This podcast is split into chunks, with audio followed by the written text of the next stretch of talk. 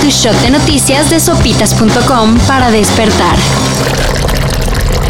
Según datos de la Secretaría de Salud, en la semana del 14 al 20 de junio se registró un repunte del 14% en casos COVID-19. Las autoridades han puesto especial énfasis en lo que se vive en Baja California Sur, Yucatán, Quintana Roo, Tabasco y la Ciudad de México, donde por afluencia de turismo o por su mayor movilidad son las entidades con más casos activos. Por cierto, ayer se reportaron 342 muertes. La pandemia no ha terminado y estamos a tiempo de prevenir que se nos venga algo choncho. ¿Qué día el de ayer en la Euro?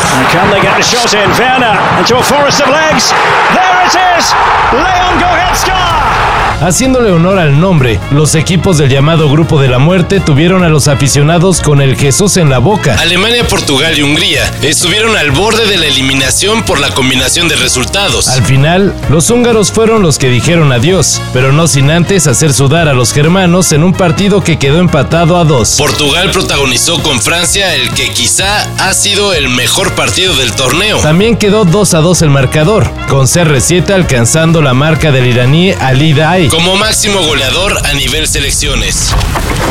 Este tipo de casos es común con personas mayores, personas que tienen demencia, personas que están enfermos mentales. No es común en una persona de 38 años o 39 años, eh, que aparte de eso obviamente se puede ganar la vida muy bien y es una, una, persona millonaria. En las redes volvió a aparecer el hashtag Free Britney. Ya que la cantante está haciendo un nuevo intento para acabar con la custodia legal que su padre ejerce sobre ella. En audiencia celebrada en Los Ángeles, Britney Spears acusó que durante años le han administrado litio en contra de su voluntad. He mentido y le he dicho al mundo entero que estoy bien y feliz. Estoy en shock, estoy traumatizada, estoy tan enojada que es una locura. Testificó la llamada princesa del pop. El caso todavía no se resuelve y habrá una nueva audiencia el próximo 14 de julio. El bajista y líder de la banda Blink-182, Mark Hoppus, confirmó que lamentablemente padece cáncer. Apesta y tengo miedo. Y al mismo tiempo tengo la suerte de contar con médicos, familiares y amigos increíbles que me ayudarán a superar esto. Escribió Hoppus en un mensaje publicado en su cuenta Instagram. El músico detalló que tiene varios meses de tratamiento por delante. Pero es optimista y espera librar la enfermedad para estar de vuelta en los escenarios. Con amor para todos, el músico finalizó su comunicado.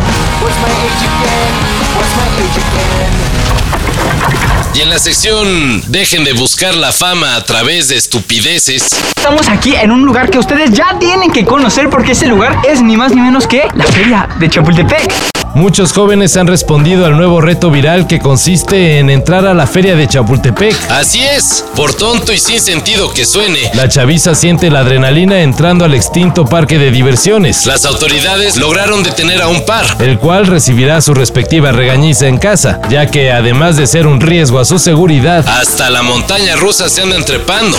¿Qué pedo, güey? Güey, esto parece la feria como si estuviera abierta, cabrón. Es un delito tipificado como allanamiento. No lo hagan. No vale la pena.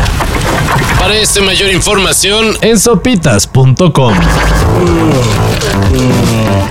Cafeína. Shot de noticias de sopitas.com para despertar.